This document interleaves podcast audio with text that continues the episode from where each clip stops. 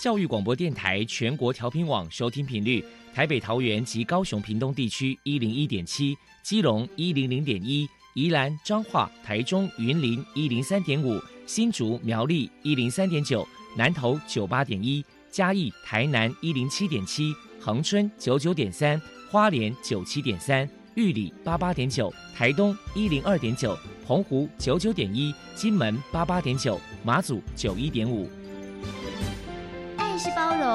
爱是牺牲，爱是分享，爱是服务。因为爱，特殊教育充满了无限的可能。用爱关怀身心障碍同学的未来，用心倾听资赋优异子女的心声。欢迎老师、家长、同学们，大家一起加入特别的爱这个大家庭。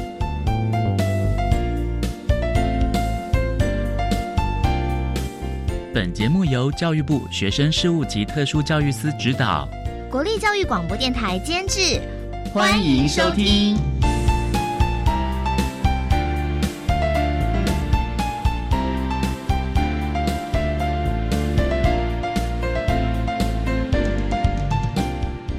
因为爱，我们在空中相会，欢迎您再度收听特别的爱，我是小莹。这个节目在每个星期六和星期天的十六点零五分到十七点播出。今天节目将为您探讨有关于楷模厂商的相关议题。首先，在爱的小百科单元里头，波波将为您安排超级发电机单元，为您邀请台北市视障者家长协会的督导黄静玲黄督导为大家介绍万华视障生活重建中心及社区工坊的相关服务，希望提供大家可以做参考。另外，今天的主题专访为你安排的是《爱的随身听》，为您邀请获得一百一十一年教育部爱心楷模厂商荣耀的雄爱甲兵的负责人张维廷先生，为大家分享教育能力的训练，谈特教生职场的适应以及应有的态度，为大家分享国立南投特殊教育学校的孩子们在雄爱甲兵实习的经验。节目最后为你安排的是《爱的加油站》。为您邀请获得一百一十一年教育部爱心楷模厂商荣耀的方师傅食品有限公司的苏燕彤副总经理，以及高雄市私立三信家商特教组的罗文兰老师，为大家加油打气喽！好，那么开始为您进行今天特别的爱第一部分，由波波为大家安排超级发电机单元。超级发电机，亲爱的家长朋友，您知道？有哪些地方可以整合孩子该享有的权利与资源吗？不论你在哪里，快到发电机的保护网里。特殊教育网网相连，紧紧照顾你，一同关心身心障碍孩子的成长。Hello，大家好，我是 Bobo。今天的超级发电机，我们要来跟大家介绍的是万华视障生活重建中心暨社区工坊。这是台湾第一座视作障的小作所，目前呢是由台北市政府社会局委托台北市视障者家长协会来经营管理。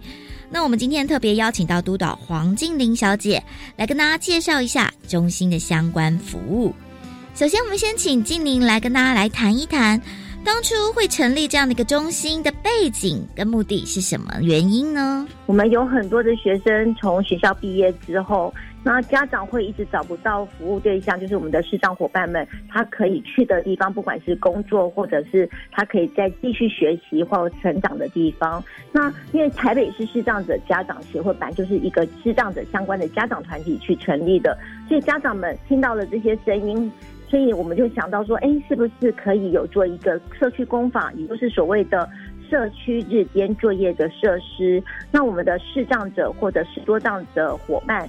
在这个当中，可以学习作业技能，养成自立生活的能力，然后也既有这样的过程中，跟人之间有互动，不会跟社会脱节，然后有更多的社会参与，然后让他们人跟人之间互动之后，会增加的自信心，表达能力更好。那相对的，他走出来的时候，是是相对的减减少了家人的照顾跟家人的负担，因此我们才会成立了一个这样的一个工坊的模式。等于是透过这些工坊，也训练这些视障朋友可以学的一些一技之长啊之类的。静玲，不好意思，想请教一下，诶，目前就是这边的中心跟工坊啊，服务的对象可能有哪些条件的限制？那因为万华生活重建中心暨社区工坊，我一直想到暨，其实我们是有两个服务的团体。那社区工坊就是所谓的日间作业设施体系，也就是它必须呢是十五岁以上，居住在台北市，就是涉及跟居住实际要居住在台北市的。视障朋友，而且他领有第二类的手册，经过了需求评估中心，符合了社区工坊作业设施的资格才可以进来。还有，他必须是已经从学校毕业，不是在安置在社会服务机构啊，或神经复健机构的非在学生，才可以在我们这个当中接受我们的服务。另外一个就是我们的。生活重建中心，那生活重建中心的部分，其实它是 for 视障者，他可能要就业，要一些学习，例如回归社会，回归什么，所以它的服务的面向一样是。户籍在台北市，然后领有手册，然后经过需求评估中心的评估之后，也可以接受我们生活重建中心的服务。所以它是两个不同的服务，但人同样是户籍在台北市的视障者。那因为刚刚静玲你有提到说，哎，这其实是两个有不同的一个服务的内容，有没有请您来跟大家介绍到底重建中心跟社区工坊里面到底提供了哪些服务内容呢？社区工坊其实就是，哎，学校毕业了，可能他要就业，还不到就业的这个能力，也要做个就业准备，但他还不到要到很多人的协助跟照顾他，所以呢，他其实有点像职业的养成，或者是例如说，哎，你要朝九晚五的上班规范等等，所以他就会分了一个作业系统。那例如说，工坊的学生他要做作业活动的课程、自立生活的目标、休闲活动课程、社区参与，所以他社区工坊的服务面。面向比较是以这四大面向去做协助。那生活重建呢，其实是服务对象的个别需求，提供整体而持续的一个个别化的专业服务。那如果社区工坊的服务，我刚刚说四大面向，四大面向就是作业活动。比较偏向职业的一个养成，或者是学习它的规范。例如说，哎，我可能透过老师教保人员的一个协助，他可能知道说，哎，可能我们一般人看了就知道。可是我们知道视障者或视多障者，他的学习是比较需要多一点的策略方法。我们用了很多的策略方法以及个别的差异，做了一些工作分析，让他能够从一个很简单的造粉，他透过了辅具。去测量之后，老师怎么协助他用不同的策略去包装，然后去封口，以及最后的贴贴纸等等，它是一个工序的流程。那借由每个学员的个别能力，然后透过老师的工作分析，让学员养成一个流程。那这个过程中，你就会发现，哎，他们能够彼此的学习、等待。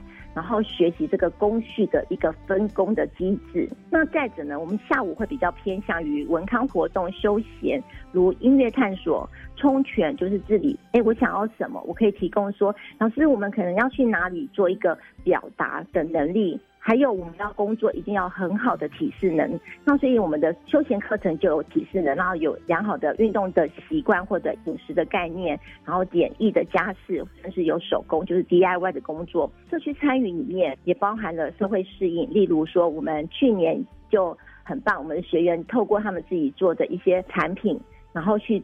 西门捷运站做分享，他们虽然我们是弱势者，但是我们相信人跟人之间的过程中有很多的爱。他们透过分享，所以有些我们的学生，其实我们出去要教了很多。哎，你要说你好，我是哪里？我愿意跟你分享我们的 DIY 等等。其实这个分享，就一般人来讲，去跟人家推销就是一个面子问题。那我们的学员呢，也是需要做不断的练习。那我觉得很棒的是，我们的学员跟教宝老师很好，是说没关系。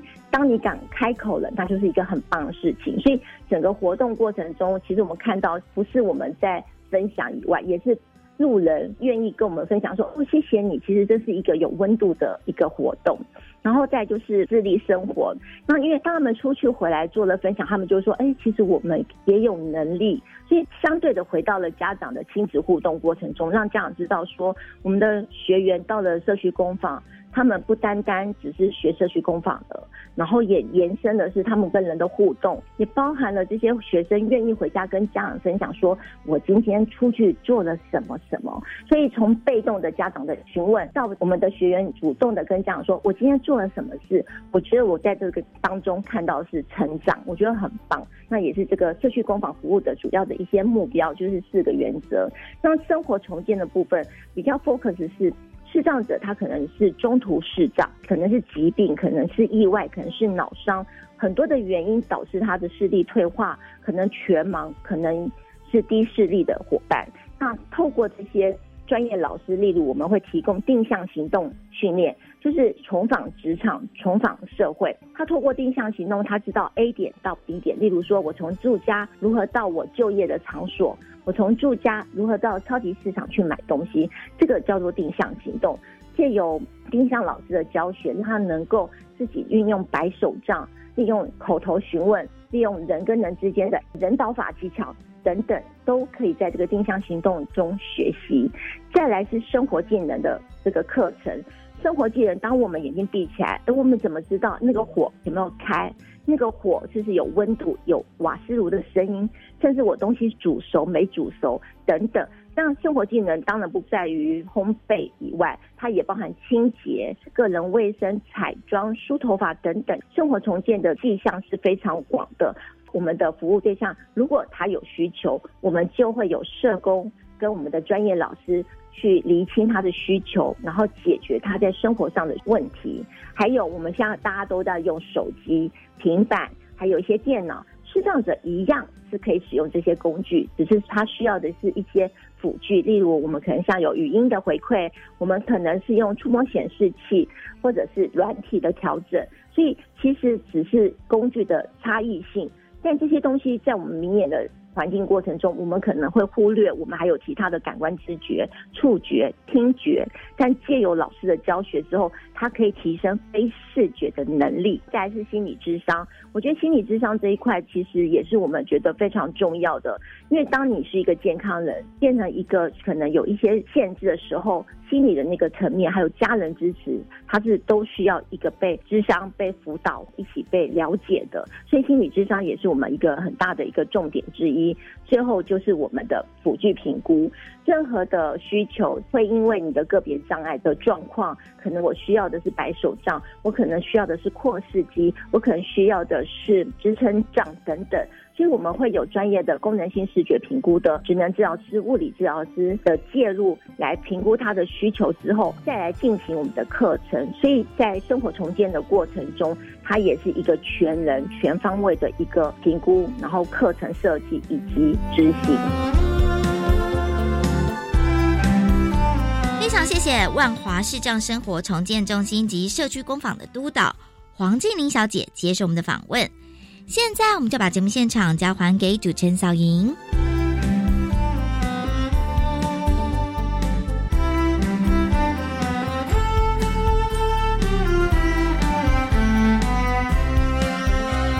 谢谢台北市视障者家长协会的黄静玲督导以及波波为大家介绍了万华视障生活重建中心及社区工坊的相关服务，希望提供大家可以做参考。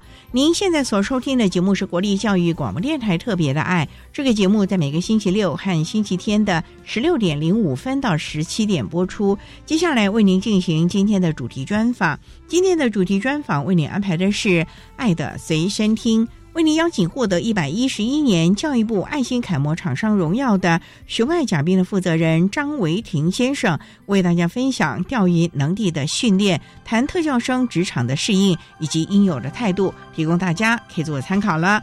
好，那么开始为您进行今天特别的爱的主题专访，《爱的随身听》。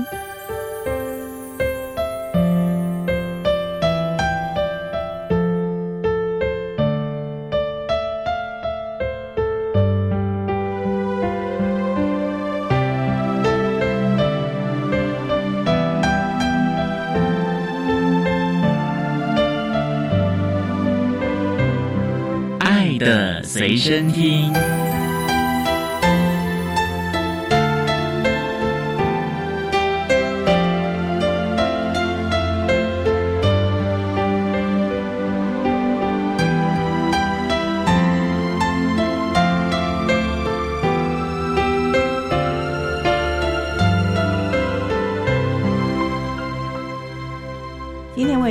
邀请一百一十一年教育部爱心楷模厂商熊爱甲兵的负责人张维婷，维婷您好，各位国立教育电台广播的听众朋友，大家好。今天啊，可以说是再度邀请维婷啊，到我们节目中为大家来分享对于我们特教生职场的协助了。今年是第二次获得了我们。爱心楷模厂商这个荣耀真的很荣幸，就是没想到还可以再拿一次啊，所以我也觉得算是受宠若惊的。上次是什么时候？上次应该五六年喽，有那么久了。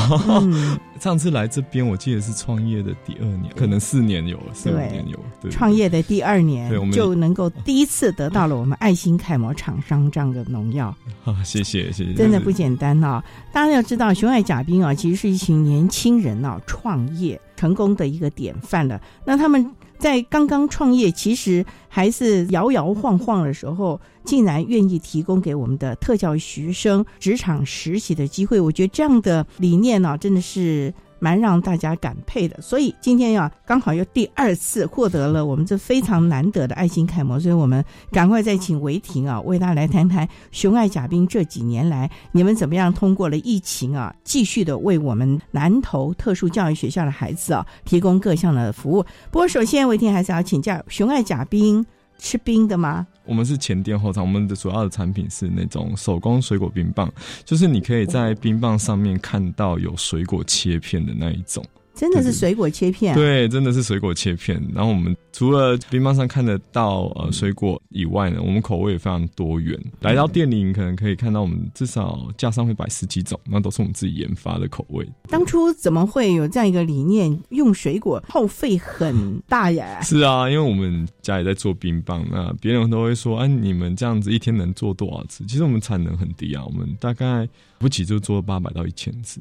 对啊，你看像嘴里二品冰，那可能一次就一千只。为什么呢？是因为他要手工切这些水果吗？对，因为我们手工的部分就比较多，因为我们坚持还是使用圆形水果制作冰棒。所以圆形水果，也就是说从市场买进来，它还是一个还未去皮的状态。我们必须还是要经过清洗啊，然后还有削果肉、切丁、打成果泥，再加牛奶去制作过程，其实都比较耗费人力。那再加上我们冰棒的水果切片也是要放到模具里面，所以这这些都是属于人工的部分，所以我们冰棒的字没办法太多，太高刚了吧？是高刚，是。也就是说，你把那个水果要打成了泥之后，当做里面的主体，可是还有水果丁再放进去。所以会比较麻烦。哇，那你这口味很浓郁，不像外面很多可能就加了化工的色素或者是。对，就是一般来说，外面可能工厂型的规模，他们有他们的调配的方式。但我们当初做，其实就是蛮单纯，一开始是想想说先用南投的水果，后来我们也是用台湾在地小农的一些水果去做。对，然后小农水果其实比一般市面上更贵耶。有固定配合的，我觉得台湾就水果王国，所以其实为什么我们很多受众跟客人会觉得说我们冰棒这么很好吃、很很纯，其实就是因为很。简单就是我们把水果比例放很多。第二点就是我们不会放水去稀释它啦，所以它其实它吃起来的口感就是很接近就是原汁了啦。对，你在打那个鲜果汁的那种感觉了，好吃是在这里了。对，问题好吃之外，这个成本也挺贵的。我真的很怀疑你们是怎么撑得下来，尤其疫情期间啊，百业萧条。好，那我们稍待再请获得一百一十一年教育部爱心楷模厂商。熊爱甲兵的负责人张伟婷在为大家分享这么多年来针对我们国立南投特殊教育学校的孩子提供了实习的相关经验喽。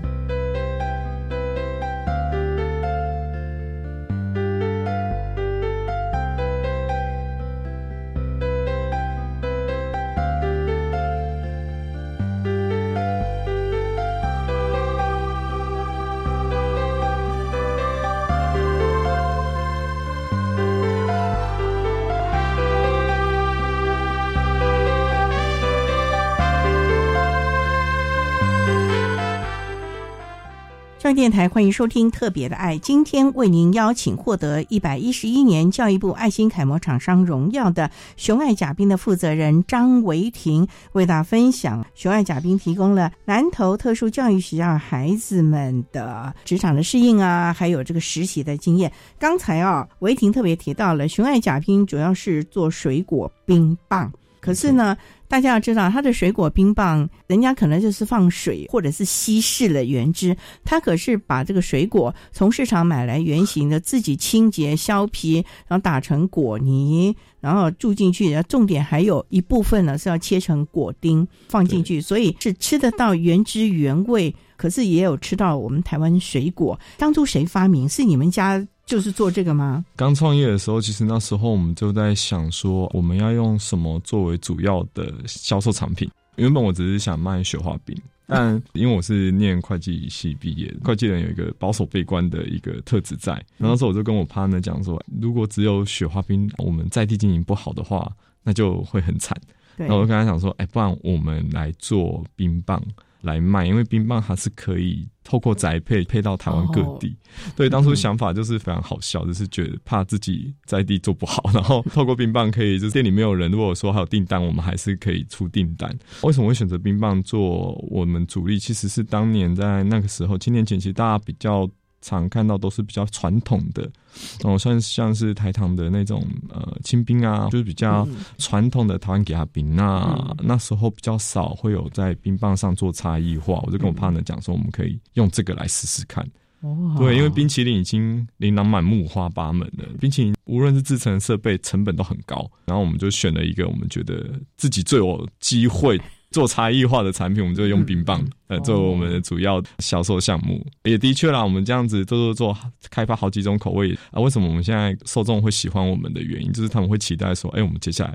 还有可能会做出怎样的口味？你们目前有什么口味？目前像现在夏天好了，就是最夯的当然是我们的艾文芒果。哇，对对对，艾文芒果冰棒挺贵的耶。今年哦，对，其实水果就是成本一直都在高，不得了哎。对对对，这是跟气候有关系啦。毕竟我们是使用天然水果来制作，所以其实这几年来的成本都是我们必须要去。承担的部分还是坚持用纯水果下去做，我觉得我们的冰棒才会符合大家的喜欢的特色，口感呢也是纯水果，台湾在地水果做，所以才会吃起来会这么的清爽好吃。其实光是研发也是一个很大的心路历程了啊！不要以为是水果，可是调配里面的比例，就像你可能有牛奶或者是其他的加上去，那还真的不是那么的简单喽。真的真的，所以常常也要研发了。对，所以有时候也会跟厂商做 ODM 的开发，那有时候厂商都会提出他们很奇怪的一些想法的时候，你要去克服。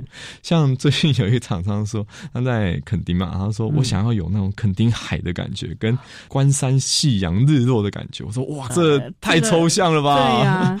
但我还是做出来了，对我还是做出来了。那是什么样的？哦，其实很漂亮。我们是使用蓝柑橘，然后加上柠檬，然后还有柳丁切片，那它看起来就会很像在海边的太阳的感觉。哇，柳丁切片就感觉在那个沙滩，然后一个杯子，然后上面有那个柳丁的那个片插在那个杯沿上。对，哇，你怎么有这样的创意呀？然后我觉得日落那个我也蛮喜欢，是因为我用了两个西瓜去做开发，然后把它做成渐层，一个是黄肉的小玉，一个是红肉的英伦。它就会有一种夕阳的时候，不是黄到橙橘红色那种感觉的渐层。你有学过绘画吗？小时候爱画画是真的，就是变成说，哎，其实去挑战开发这种，也许有有时候我们自己也没有想过的，是厂商提出来的，然后我们做出来了，其实我觉得也是很很惊艳吧，很有成就感。哇，真的是不得了，这种的创意哦，真的是让人觉得说，我们台湾的水果冰不光只是。行销了我们的水果，重点还是一种美学，甚至于文化创意了啊！对，没错。哇，真的是不得了啊！这个小小的一个冰棒呢，除了能够解渴，还能够看到艺术之美啊！好，那我们稍待啊，再请一百一十一年教育部爱心楷模厂商熊爱甲冰的负责人张维婷，再为大家分享啊，国立南投特殊教育学校的孩子们带熊爱甲冰实习的相关经验喽。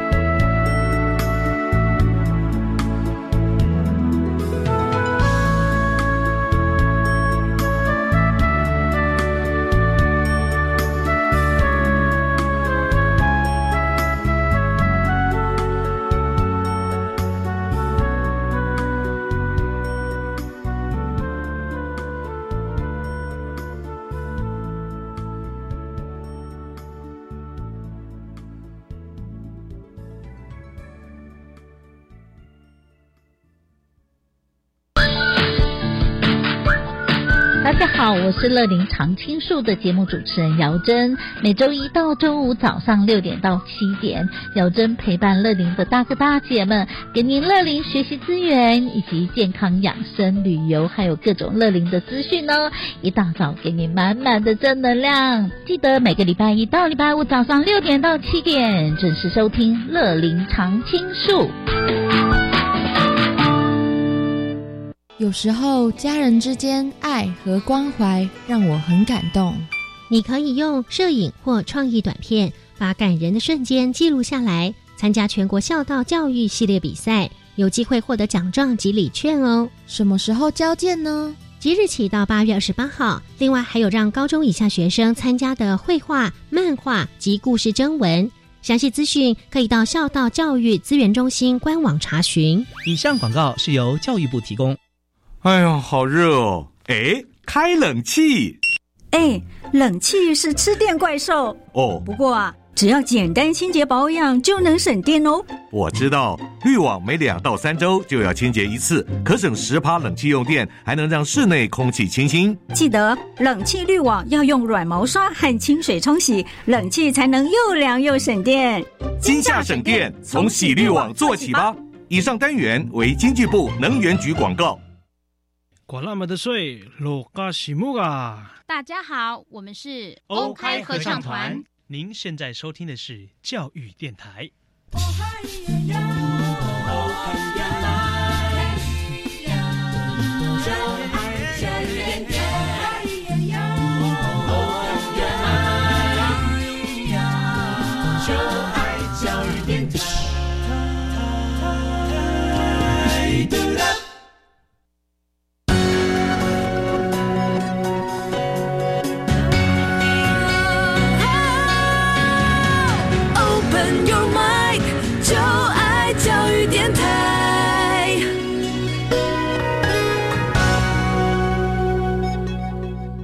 教育电台欢迎收听特别的爱，今天为您邀请一百一十一年教育部爱心楷模厂商雄爱甲兵的负责人张维婷为大家分享教育能力的训练，谈特教生职场的适应以及应有的态度，为大家分享了国立南投特殊教育学校带雄爱甲兵多年来实习的经验。我们刚才用了蛮多的篇幅啊，为大家一一的介绍，因为雄爱甲兵是第二次获得了我们教育部的楷模厂商，这个楷模厂商。其实是非常非常难得的，因为你看，全国每个县市的特殊教育学校，甚至于还有各个学校所谓的综合职能科配合的这些厂商，全国大概有上千家，每年经过这样的个评比，能够第二次获得，真的是不简单。可见，真的是让我们的南投特殊教育的孩子，真的在这里获得了成长。不过，维亭啊，又要细说当年了。当年创业第二年，其实都还在筚路蓝缕当中啊。对。可是你那个时候，你就跟南投特殊教育学校合作。怎么会有这个机缘？再细说从头吧。我们不是白头宫女啊。跟大家分享一下，其实我们是第一年就开始了。我们很特别哦，我们的店面就是在国立南投特殊教育学校他们的闲置的场地，我们是跟学校公开招标租的场地。所以其实我们跟学校也租场域嘛，所以我们跟学校也算是生命共同体的关系。当初学校就有提出说：“哎，你们可以让我们小朋友去做实习课程嘛？”那我说：“好啊！”我永远记得第一次的实习哦。以为是学校会派几个小朋友过来。第一第一次的时候，学校带整班级来的时候，我整个 整班超傻眼。所以我说：“哇，天哪！我要怎么 handle 整班？”虽然说老师也会在，整班是多少位？哇，十十几位哦，几位哦，而且都是高中的大孩子了。对，我记得是带高中的孩子来。天哪，都长得高高大大的。对，各种孩子都有。那时候我就想说怎么办？怎么？我脑筋一片空白，我要怎么带他们？然后老师说：“不担心，不担心，那你就先安排一些比较简单的，就带他们先去做房屋清洁的部分。因为其实小孩子有的能力是 OK 的，有的能力可能就是需要有人一对一照顾的。对，那时候我跟老师也忙得手忙脚乱，然后小孩子也是各种状况啊，就是不知道怎么样，问题啊，问题一直提呀。然后或者是有的小朋友不受控啊。那一次虽然说我们还是在兵荒马乱的。状况下，我们还是完成了。第一次的，对，第一次我就被震撼教育，我就一直在想说，完了，该不会都要这样？我就要想我要怎么办。然后学校也注意到这一点以后，后来我们的实习模式就是学校会精选过小朋友是表现好的，然后能力好的小朋友过来这边做一个实习。那这两个小朋友就是后来就一直固定嘛？还是每周抽换？一开始是一周会有两天。时间点是大概一点到三点，会来这里做实体实习，然后会两个小朋友来。其实这样子带下来，我后来有发现说，有小朋友很厉害，他是非常非常的聪明的。就是我跟他讲过哪里要做，带他做完一次以后，他自己就会知道。然后甚至是我跟他点一下，他就会，或者是我不用去提醒他做什么，他会有自己的 SOP。你知道他们做什么啊？比如说一开始来嘛，一开始我们前一两周都还适应起带他去做清洁的部分。那个清洁很重要，因为这个食没错，我们我们是食安问题，这不是开玩笑的耶。所以其实小朋友他们也自己也非常就是也会蛮注重的。我记得有个小朋友他做到最后，他会自己带自己的一套清洁工具过来。对，像那个刮刀啊、玻璃清洁液啊，就是我没有要求他做这个，可是他却带这个来的时候，我就觉得说哇天哪，天哪！啊，真的是对，我觉得这比我还专业。哇，那这个老师教的了。对，这老师教的很好，这孩子也是非常努力的那一种。虽然他不是马上就能学会的那一类型，可是他是非常投入在他自己实习课程这段时间，他会想要把自己的表现做好的小朋友。所以这群孩子就是很认真。也不会偷懒，也不会打马虎眼。有偷懒的，有啊，有偷懒的。我跟你讲，有聪明的偷懒的。那个小朋友是一个听障，他是是很聪明的那一种。有时候跟他讲说啊，你等一下要做什么做什么，然后他就会好像没听到这样子。哦，对对对对，假装因为自己。一开始一开始我真的以为他是没听清楚，就是在走近一点。哎，那个小朋友，你等下我们做什么做什么啊？好好好，然后就去做了。然后后来会有老师来。实习就是一起会来指导小孩，然后那老师有跟我讲说：“你不要看他这样子，他是装作没听到。”我说：“真的假的？” 对啊，然后就是就跟那个小朋友说：“你不要以为老师不知道你在偷懒哦。”然后我才知道说：“哦，原来这个小朋友会装没听到，他其实知道。”嗯，对对对，他后来跟他讲过完以后，因为他在做的过程，我是有把他带到后场去参与到我们冰棒制成的。对对对，他能力好，对，没错，他能力好的关系，所以他在后面他发现他自己可以做的事情越来越多以后，他就越来越投入。那个小朋友厉害，他是有到灌模，然后跟拔冰的动作，冰棒啊，对，他在参与这个过程，他会发现说他可以做到那么多，他的态度。后来就变得很积极，成就感了，有成就感，说哎，我可以做得到。没错，那我也蛮有成就感的，就是他从一个会装听不到的小朋友，然后变得非常投入，他会问哥哥，我们接下来我要做什么？这样，哎，那套兵的速度就越来越快。我觉得他也是熟能生巧了，变成我们很重要的一个小尖兵。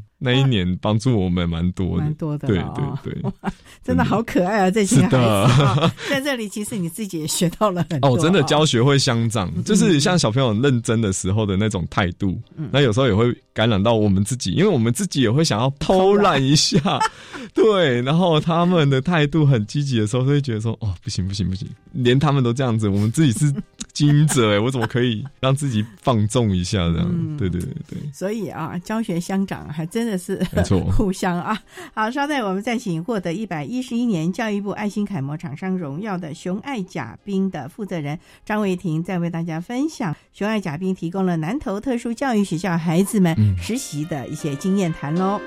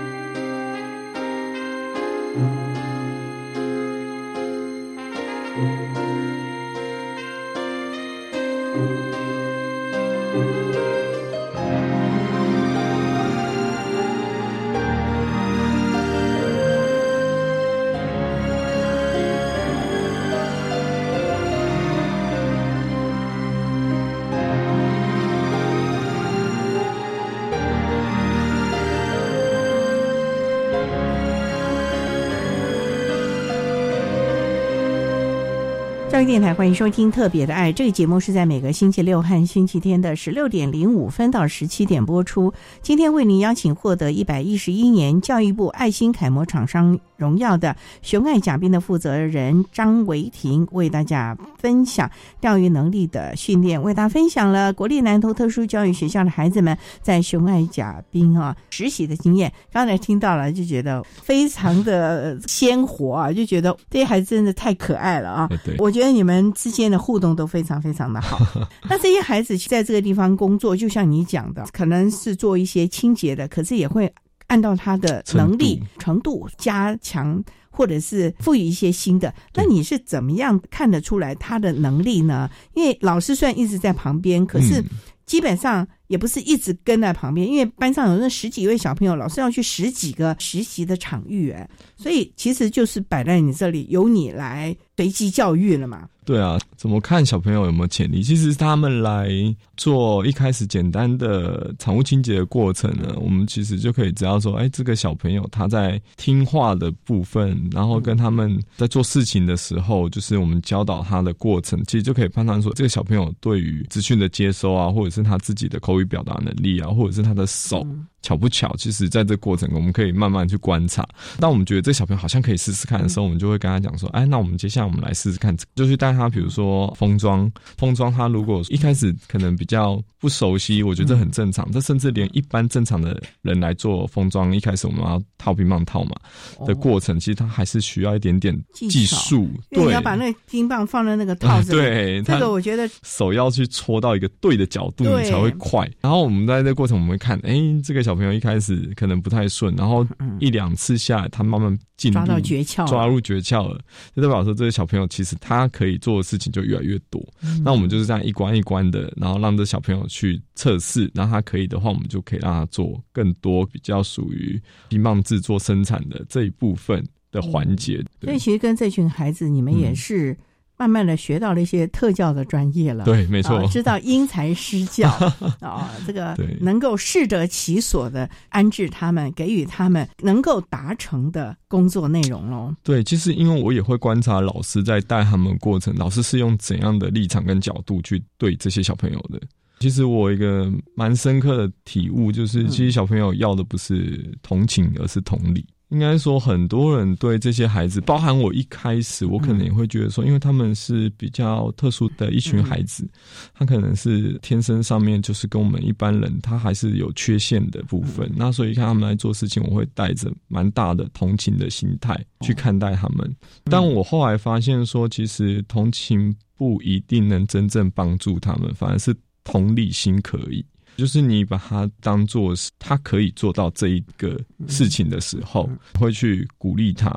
他如果犯错的时候，我也可以用比较严肃的态度去告诉他哪里做错。你还会严肃的告诉他？会，我们讲，我有训练比较包容啊。我训练我们家店员，我们家店员有时候他做不对事情的时候，我们会用严肃的态度，因为其实这个事情包含，就像主持人刚才讲的，我们是属于食品。那食品我们一定要用比较严谨、高水准的态度去看待，因为给人家吃的东西你不可以马绝对不能出问题。是的，所以我们在做这个过程，小朋友他今天我觉得他可以做到这一点的时候，我们就会用我们。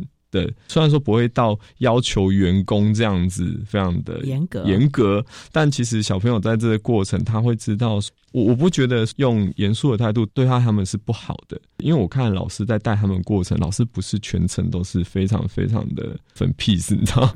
有时候我听到老师在骂他，我说哇，你这样可以吗？他说他们也会去踩看看。我们的底线在哪里？对，因为老师对很多小朋友都非常了解，这小朋友的特性是什么？他跟我讲的，这小朋友的皮皮耶，这样个登姐一个怎样的？我说哦，真假的？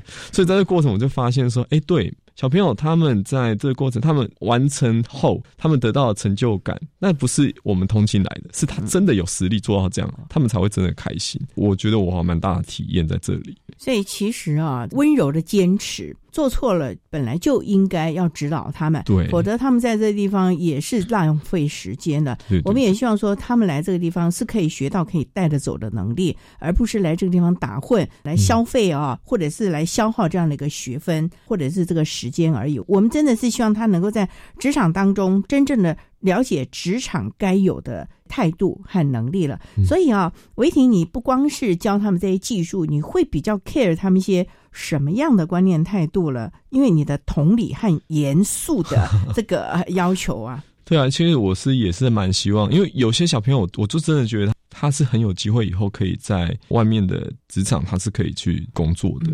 那我希望他要把在我们这里实习的时候学到的，无论是技巧，我不敢说，就是环境清洁这些技巧应该是很基本的，但我希望他能够理解到一点，就是说他出去外面工作就是要用这一份态度。去对待他未来的工作，你不会因为你比较特别就会得到很特别的对待，而是你要把自己心态建立在我可以做到这些事情，我要用百分之百的投入去看待我的工作。你这样在未来，我就相信他们到真正的职场上，我会觉得他们一定可以在这个职场做得更长久。我也希望这些孩子能够有自己的能力去把，无论是照顾自己啊，或者是在工作上找到一个。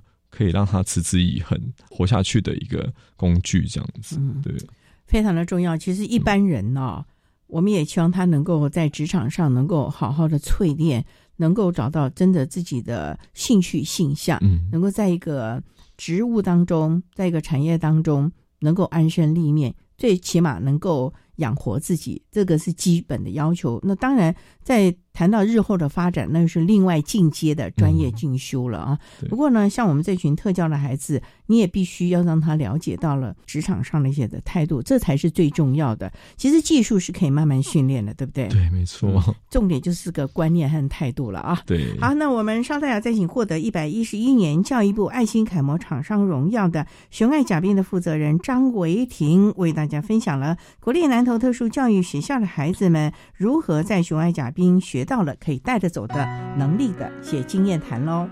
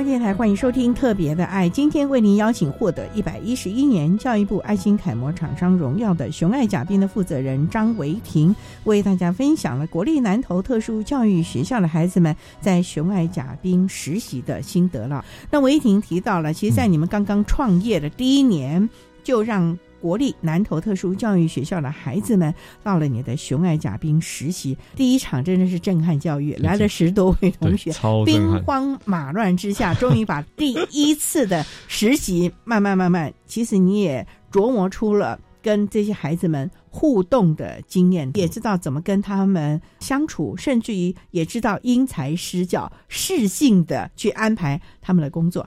不过其实啊，维婷你自己也提到，在你的雄爱甲兵，你。教他们不光是只是简单的清洁等等，其实你比较注重他们的态度，因为学外甲兵提供的是实习的机会。嗯，可是你觉得有些孩子其实能力是真的可以进入主流的市场，所以你刚刚也提到说，有个孩子曾经在你这里实习，对，后来就到你的朋友的咖啡厅，可不可以来谈谈你们之间还可以转介？这次我觉得这个很好玩，就是那个孩子。我觉得他能力不错，虽然说比较，哎，也不能说害羞，他一看到我都很开心，都会跑来跟我聊天、打招呼，这样哥哥，然后怎样？我现在可以做什么的？然后我就觉得，哎，这孩子不错啊，他的工作能力，我觉得我们要求他做的，他都有做到，然后也是肯做事，然后乖巧，乖，真的是乖。然后那时候我朋友的咖啡店，我跟他聊到这个小朋友，他真的还不错。我说你们最近如果有缺那种打工机会的话，我们家这个小朋友我可以推荐哦。我记得好像是小朋友的家长也是他们那边的常客，也有这一层关系，所以对这小朋友他们有一定的信赖感。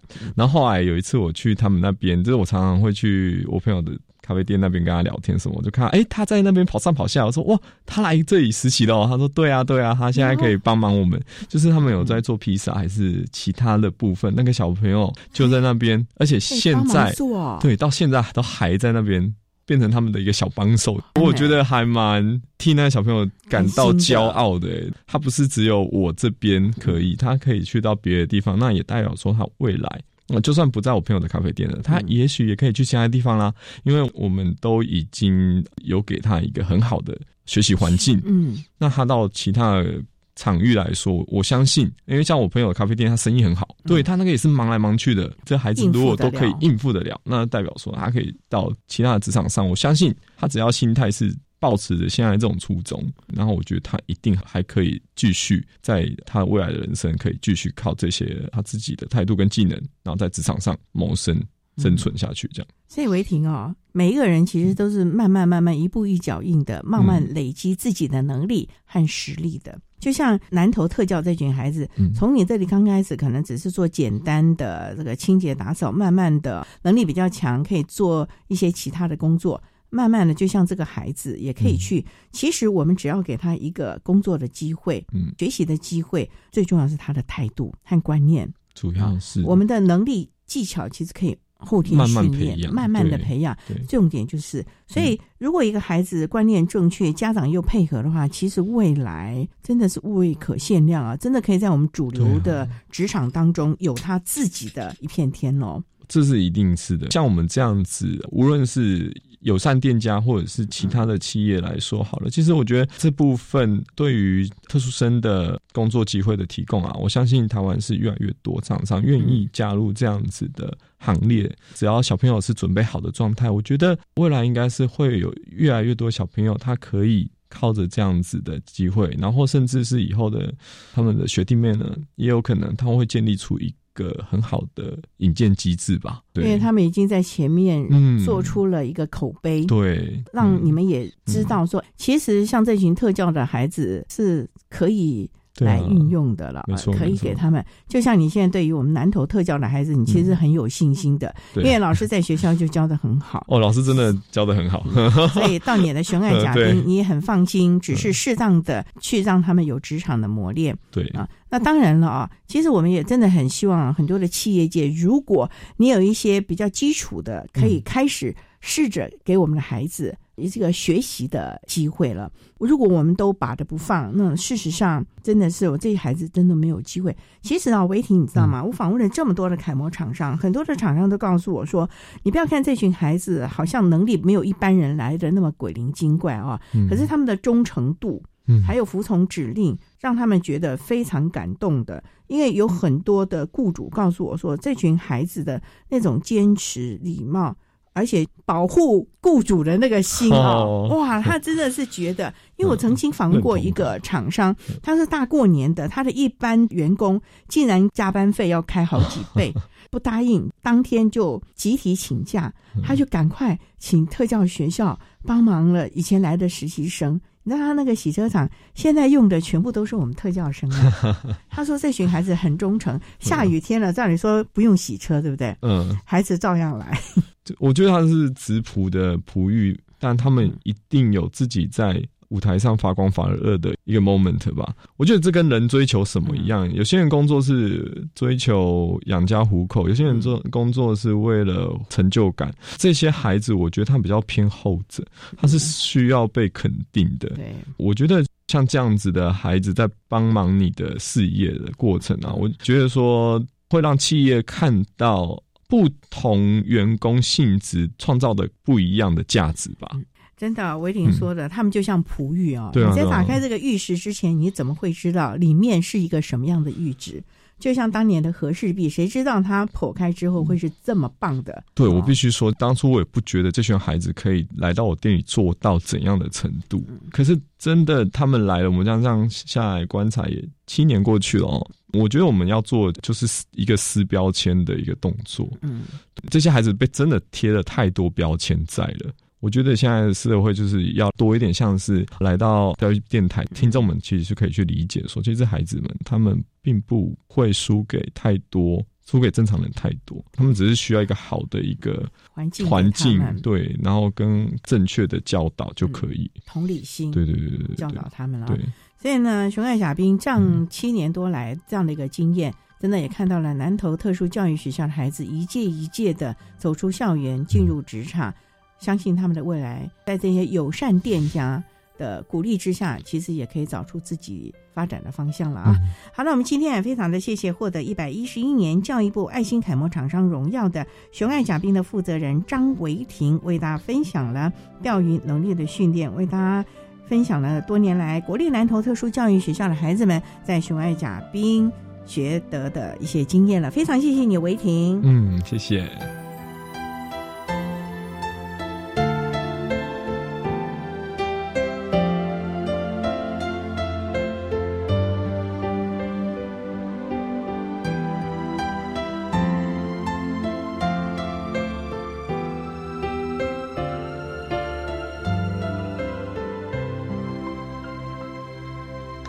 谢谢获得一百一十一年教育部爱心楷模厂商荣耀的熊爱甲兵的负责人张维婷先生，为他分享了国立南投特殊教育学校的孩子们在熊爱甲兵实习的相关经验，希望提供企业还有家长、老师可以做参考。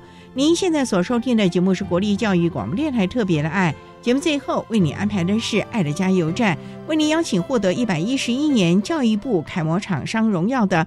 方师傅食品有限公司的苏燕彤副总经理，以及高雄市私立三信家商特教组的罗文兰老师，为大家加油打气喽！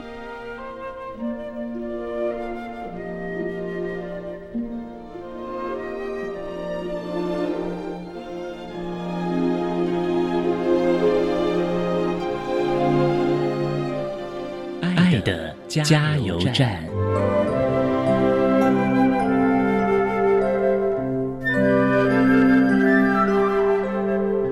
大家好，我是教育部一百一十一年爱心楷模厂商方师傅食品有限公司苏燕彤副总。今天跟各位分享，我们要陪伴孩子们，还是要通过三方面：公司、学校跟家长的沟通，让孩子们更了解外面的社会。让孩子们更了解学校的用心，来到职场上让家长放心。所以说，如果三方面的沟通是连结性是一致的，其实相对的孩子会在职场上非常有成就。这几点也跟各位稍微做分享，谢谢。我是三星家商特教老师罗文兰老师。我们特殊的学生他有很多可爱的一面，呼吁社会大众，如果一些公司行号你有工作缺，可以多多的禁用我们的身障学生。你会发现他们其实是一块宝，他会很尽责，很愿意做。相对的，我也要呼吁我们的家长，孩子你就是要让他做，他才不会退化。未来让他如果有一个稳定的工作，其实父母亲你会比较轻松，所以你就应该要放手让他们去工作，千万不要担心他们做事太辛苦，呃，不愿意让他们到社会上去。那因为目前社会大众也都逐渐慢慢的有在接受这样的孩子，所以家长们不用担心，社会大众、公司行号他们绝对不会欺负我们的孩子。谢谢。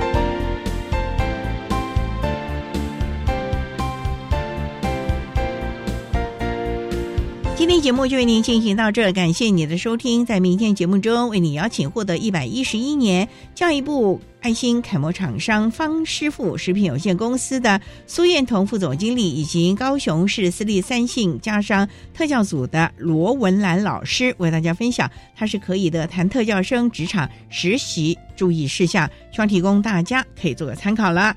感谢你的收听，也欢迎您在明天十六点零五分再度收听。特别的爱，我们明天见了，拜拜。